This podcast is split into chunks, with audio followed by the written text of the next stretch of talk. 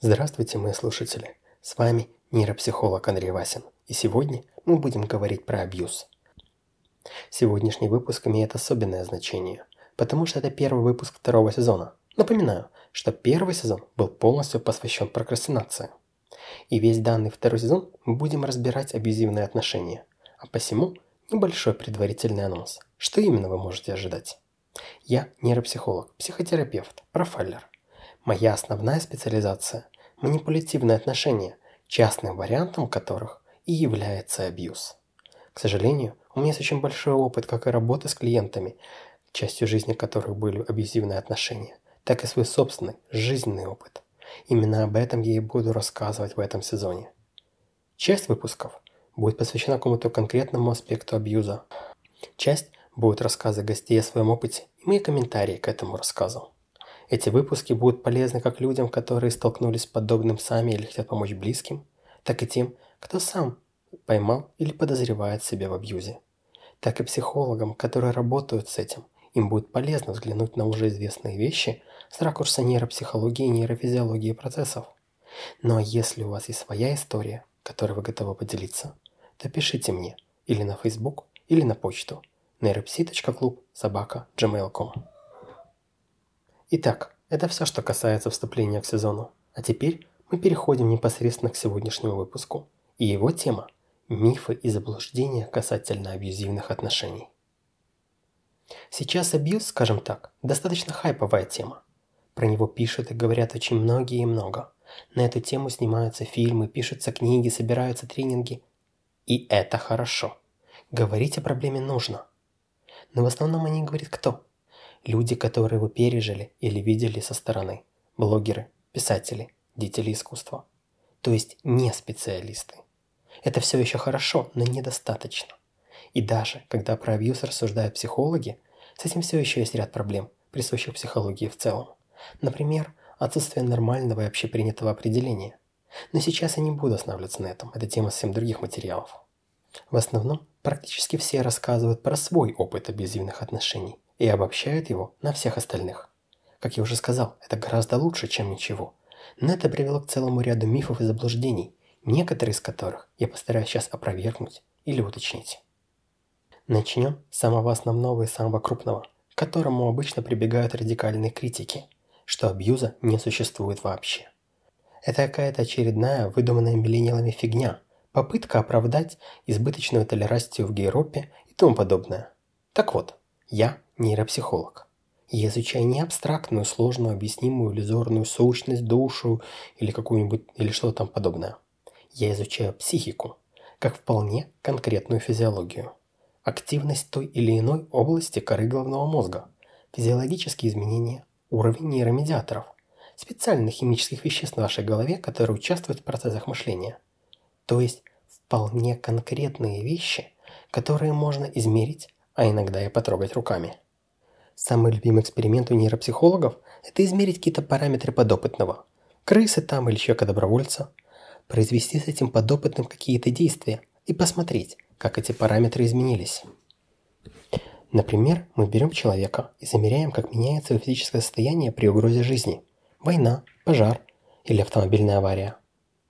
Оказывается, человеческий мозг реагирует на все нападения вполне определенным образом, изменяя свою активность так, чтобы сделать максимальными шансы на выживание. Та самая пресловутая реакция «бей или беги».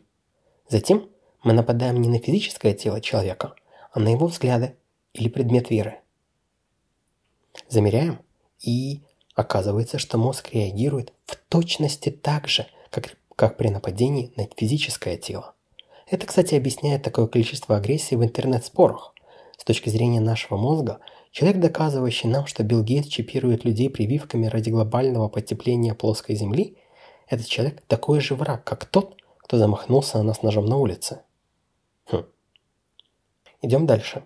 Замеряем физиологические и когнитивные показатели жертвы абьюза. Выясняем, что они более или менее совпадают с показателями людей, которые длительное время находились в опасной для жизни ситуации. На войне в зоне стихийного бедствия или в Советском Союзе и это приводит к вполне конкретным негативным последствиям. Например, очень часто наблюдается диссоциальное расстройство, когда человеку сложно ассоциировать себя с другими людьми, и кажется, что его никто не понимает. Он не может чувствовать себя в безопасности, легко теряет ко всему интерес, страдает зависимостями от алкоголя и других субстанций, и самым банальным образом тупеет. Это не шутка и не преувеличение. Одно из самых распространенных последствий абьюзивных отношений – это нарушение дофаминовой системы, что приводит к значительному снижению мотивации, формированию зависимости от источников дофамина, алкоголь, вредная еда, компьютерные игры или тем более что-то похуже, проблемам с избыточным весом, ухудшению памяти, снижению коэффициента интеллекта, иногда значительному. И все это из-за того, что на человека часто кричали или психологически давили, обесценивали, не хвалили. То есть, если с человеком сделать этот самый выдуманный миллениалами абьюз, результаты этого будут заметны на вполне реальном физиологическом уровне, что абсолютно наглядно доказывает, что абьюз существует. Вот так. Подробнее о различных компенсаторных механизмах, а это не всегда через дофамин происходит, и их последствиях я расскажу позднее, а пока идем дальше. Следующий очень вредный миф Э, что абьюз – это всегда мужчина и женщина. В романтических отношениях, когда абьюзер мужчина издевается над жертвой женщиной. На самом деле даже не один миф, а целая связка. Начнем с того, что мужчин не абьюзят. Плохая новость, ну или хорошая. Абьюз абсолютно гендерно независим. За исключением некоторых аспектов, связанных с разницей физиологии, ну, женщины обычно физически слабее, поэтому физическое насилие, которое делают женщины, несколько отличается. Уточняю, оно именно другое, а не реже или чаще, лучше или хуже. А также в некоторых социальных отличиях мужчины и женщины абсолютно одинаково устраивают «тяни, толкай», «угадай, на что я обиделся, обиделась», шантажируют общественным мнением и сексом, наказывают молчанием и все остальное. Более того, вопреки распространенному мнению, в ЛГБТ-комьюнити тоже огромное количество абьюза. Исходя из моего профессионального опыта, я скажу – что в гетероотношениях количество абьюзеров мужского и женского пола ну очень близко к 50 на 50. Я считаюсь ЛГБТ-friendly, но у меня не было достаточного количества клиентов из ЛГБТ для серьезной статистики. Могу просто лишь сказать, что там тоже есть абьюз. Согласно же американским исследованиям, количество абьюза и насилия, как вербального, так и физического, примерно одинаково в разнополых парах, в парах мужчина-мужчина и несколько выше в парах женщина-женщина что на самом деле абсолютно логично. Потому что в конечном счете представители ЛГБТ это не какой там другой вид, хуже или лучше, а абсолютно обычные люди. В точности такие же, с теми же достоинствами и недостатками, как и все остальные. А это, в свою очередь, подводит нас к другому пункту. Абьюз – это не только романтические отношения. Он бывает в любых отношениях. В деловых. Очень часто идет обесценивание подавление напряжения по отношению к коллегам, или подчиненным. Наибольшее количество газлайтинга можно найти в учебных заведениях, особенно в средних школах. Ревность и контроль бывают между, так сказать, друзьями. Но самые худшие формы абьюза – это внутри семьи, особенно родителя к ребенку. Это лишь некоторые примеры. Повторю еще раз. Сами способы абьюза и защиты могут быть абсолютно идентичны в любых отношениях между людьми. Абьюз – это не про романтику, не про секс, не про штамп в паспорте хотя последние два пункта часто бывают инструментом. Абьюз – это про власть одного человека над другим и страх эту власть потерять. Кстати, про власть и силу. Есть еще один миф про то, что в абьюз попадают в основном слабые, зависимые люди. А вот сильные... Хм. К сильным обычно себя причисляет тот, кто в этот миф верит. Вот уж точно бы в такое не вляпались. Ну, здесь все просто. В абьюз попадают не только и не столько слабые люди, а сильные в момент собственной слабости. Фактически, все абьюзивные отношения можно разделить на две крупные категории. Те, которые начинались как что-то нормальное и хорошее, а потом скатились в абьюз. И те, в которых абьюзер целенаправленно искал подходящую ему жертву. Первый вариант – это очень грустная история. Родительский абьюз почти всегда вырастает именно из любви и желания сделать как лучше, защитить. Этому варианту мы обязательно посвятим отдельный выпуск. А вот во втором абьюзер ищет жертву, которая обладает нужным ему ресурсом. Эмоциональный ресурс, социальный, внешность и молодость или деньги и тому подобное. С целью этим ресурсом завладеть. Иногда осознанно, иногда нет. Но он всегда хочет как можно больше этого ресурса. и всегда знает, считает, что он его недостоин. Хотя вряд ли признается в этом кому-то, а иногда и самому себе. Поэтому он и будет изо всех сил стараться казаться лучше, чем он есть. Притворяться, лгать и манипулировать. Это его способ получить то, что иначе, как он считает, ему получить невозможно. И да, чем сильнее жертва, тем лучше. Но как зацепить на крючок умного и сильного человека? Логично, что поймать его в момент слабости. Вы наверняка видели списки, посты, видео про то, как распознать абьюз, каких признаках в отношениях избегать, Многие из вас, возможно, думали, читая про очередную жертву, хм, где же были его и ее глаза, это же так очевидно. Так вот, оно действительно очевидно, когда вы сидите дома, в безопасности, в здравом расположении ума.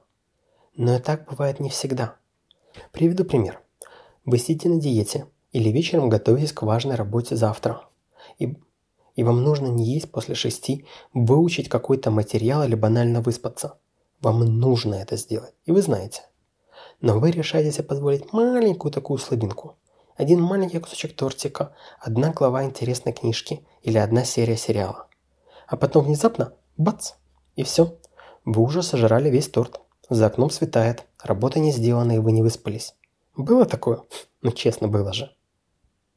Так вот, когда вы решили себя побаловать, вы подняли ваш уровень дофамина отвечающего за получение удовольствия от деятельности, а активность префронтальной коры головного мозга, которая, среди прочего, отвечает за расчет последствий ваших действий, наоборот, понизили. То есть вам кажется, что второй кусочек тортика, вторая серия будет еще более вкусные, и хочется аж не могу, а риски и проблемы уходят все более на задний план и вообще, и вообще постепенно растворяются в тумане. В таком состоянии вы более склонны к принятию рискованных решений и одновременно поиску простых удовольствий. Префронтальная кора может быть ослаблена, если вы сильно устали на работе, болеете, чувствуете себя одиноким и непонятым, или находитесь в измененном состоянии сознания, например, пьяны. Дофамин повышается, если вы кушаете вкусную, но вредную еду, особенно сахар. Если вас хвалят, если вы удовлетворяете вредные привычки вроде курения, после явных или мнимых достижений, во время сексуального возбуждения или под воздействием многих веществ. И много чего еще. Тут есть очень много разных нюансов, вариантов, сценариев. Суть в том, что вам кажется логичным и очевидным сидя дома в комфорте, или будучи собранным на работе, или расслабляясь в баре, отмечая победу любимой команды. Это запросто могут быть три совершенно разные вещи. И есть некоторые люди, которые осознанно или неосознанно умеют этим пользоваться. Вот так вот. К сожалению, гарантированно застраховаться от попадания в токсичные отношения практически невозможно. Кстати, спойлер. О том, что можно сделать, будет один из ближайших выпусков. Не пропустите. А мы тем временем идем дальше. Внимательные слушатели уже обратили внимание, что я говорю про абьюзера и его действия как про осознанные либо неосознанные, потому что есть еще один очень опасный миф касательно абьюзивных отношений. Во многих статьях и блогах, рассказывая про абьюзера, создают образ этакого идеального злодея. Социопат нарцисс, психопат. Умный, холодный и безжалостный манипулятор, который идет по жизни, используя всех людей, лишь изображая эмоции. Добивается своей цели в карьере или в, в отношениях любой ценой. Этакий наполовину Джокер, наполовину Ганнибал Лектор. Именно этот образ продает с экрана большинство фильмов и сериалов. Именно про этот образ рассказывают блогеры и писатели, которые научились, как обвести этого суперзлодея вокруг пальца, и теперь готовы научить этому своих подписчиков-читателей. И это очень далеко от правды. Да, такие люди бывают, но редко. Я за свою практику встречал подобное, ну, может быть, один или два раза. Еще пара слышал о таком от коллег. Как правило же, абьюзер совсем другой человек. Он слабый, трусливый, хвостун. Жалко, если посмотреть на чистоту. Почти всегда глупее, чем его жертва, хотя не лишен некой интуитивной хитрости. Практически всегда социально и финансово в разы менее обеспечен, чем пытается показать. В большинстве случаев именно для этого ему и нужна жертва, чтобы компенсировать свои недостатки. Он говорит о больших мечтах и проектах, которые никогда не сбываются. И даже его хитроумная ложь на проверку часто оказывается нелепым бредом, в который сложно поверить. Но как же так, так происходит? Почему жертва не видит этого и откуда вообще берется этот миф? На это есть очень много причин. Например, газлайтинг, когда человека в отношениях последовательно тренирует отключать собственное критическое мышление и не сомневаться в том, что ему говорят. Романтика зла, когда образ плохого парня или вам женщины – это то, что человек на самом деле где-то хочет увидеть. А нас к этому старательно учат те самые фильмы и сериалы. Гордыня еще. Пока мы находимся в отношениях, нам гораздо приятнее думать, что мы постоянно возвращаемся к этому загадочному мрачному колдуну, потому что он нас приворожил. Или мы позволяем манипулировать собой расчетливой светской львице. Чем признать, что мы не знаем, почему опять возвращаемся в это болото. К безработному пьяному неудачнику или откровенно тупой баллонке, чье единственное достижение – это сотня-другая лайков в Инстаграме. Ну и конечно же, если мы из этих отношений таки вырвались, гораздо приятнее думать и рассказывать про то, какие многоходовые интриги там были, чем признать, что объективно мы были идиотами. Вы знаете главное правило любой аферы? Жертва, которую разводят, должна думать, что ей повезло. Она должна хотеть, чтобы ее развели. Чтобы этот сертификат действительно принес 4000% прибыли. Чтобы она успела вывести эту прибыль до того, как рухнет пирамида. Ну, а результат этого мифа в том, что человек, который не уверен, абьюзит его или нет, нормальное это отношение или нет, смотрит на своего партнера и видит не того самого суперзлодея, а обычного человека с обычными недостатками, а значит, не абьюзера. Здесь мы, кстати, плавно подошли еще к одному мифу, менее распространенному, но я его тоже часто слышал, что жертва всегда знает, что она в абьюзе, пытается уйти, но не может. Мешает социальное давление – Родители не пускают обратно, отсутствие денег, жилья, общие дети или что-то еще. Что жертва не может уйти, потому что ей мешает только внешние обстоятельства. Увы, это не так.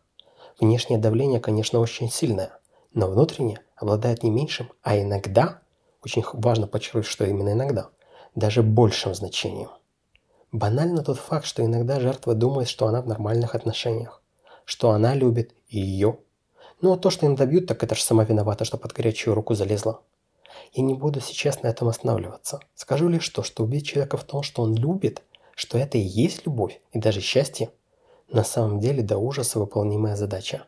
Жертва действительно часто думает, что он, он или она любит своего мучителя, заботится, спасает. И убить в обратном бывает очень тяжело. Но что я хочу здесь сказать? Тело, оно не врет. Нас можно убедить, что мы счастливы, что мы любимы, но мы все равно будем чувствовать страх, неуверенность, стресс. Вот это и есть то, на что следует обратить внимание. Если вы боитесь вашего партнера, если вы боитесь за вашего партнера, если боитесь потерять или чувствуете, что идете по минному полю, не зная, когда произойдет взрыв, или если даже знаете, не в силах его предотвратить, а ваш партнер ничего не делает, чтобы этот страх развеять, поздравляю. К сожалению, вы уже там, и вам нужна внешняя помощь. Потому что в здоровых отношениях места для страха нет. Итак, на этом мы заканчиваем наш сегодняшний выпуск. Надеюсь, вам понравилось и вы услышали нечто интересное и полезное. Этот выпуск был подготовлен благодаря моим патреонам. Отдельная признательность Дашике, Нику, Евгении, Эльдару и Артему Кузнецову, а также другим людям, которые меня поддерживали. Обязательно скажите им спасибо. Вы также можете присоединиться к их числу на сайте patreon.com и именно ваша поддержка может быть разницей между выходом следующего выпуска через неделю или... ну, как получится. Также, если вы можете помочь проекту иначе или у вас есть история, которую вы хотите поделиться, пишите мне в Facebook или на почту neuropsi.club И мы обязательно что-нибудь придумаем. На этом все. С вами был нейропсихолог Андрей Васин. До новых скорых встреч.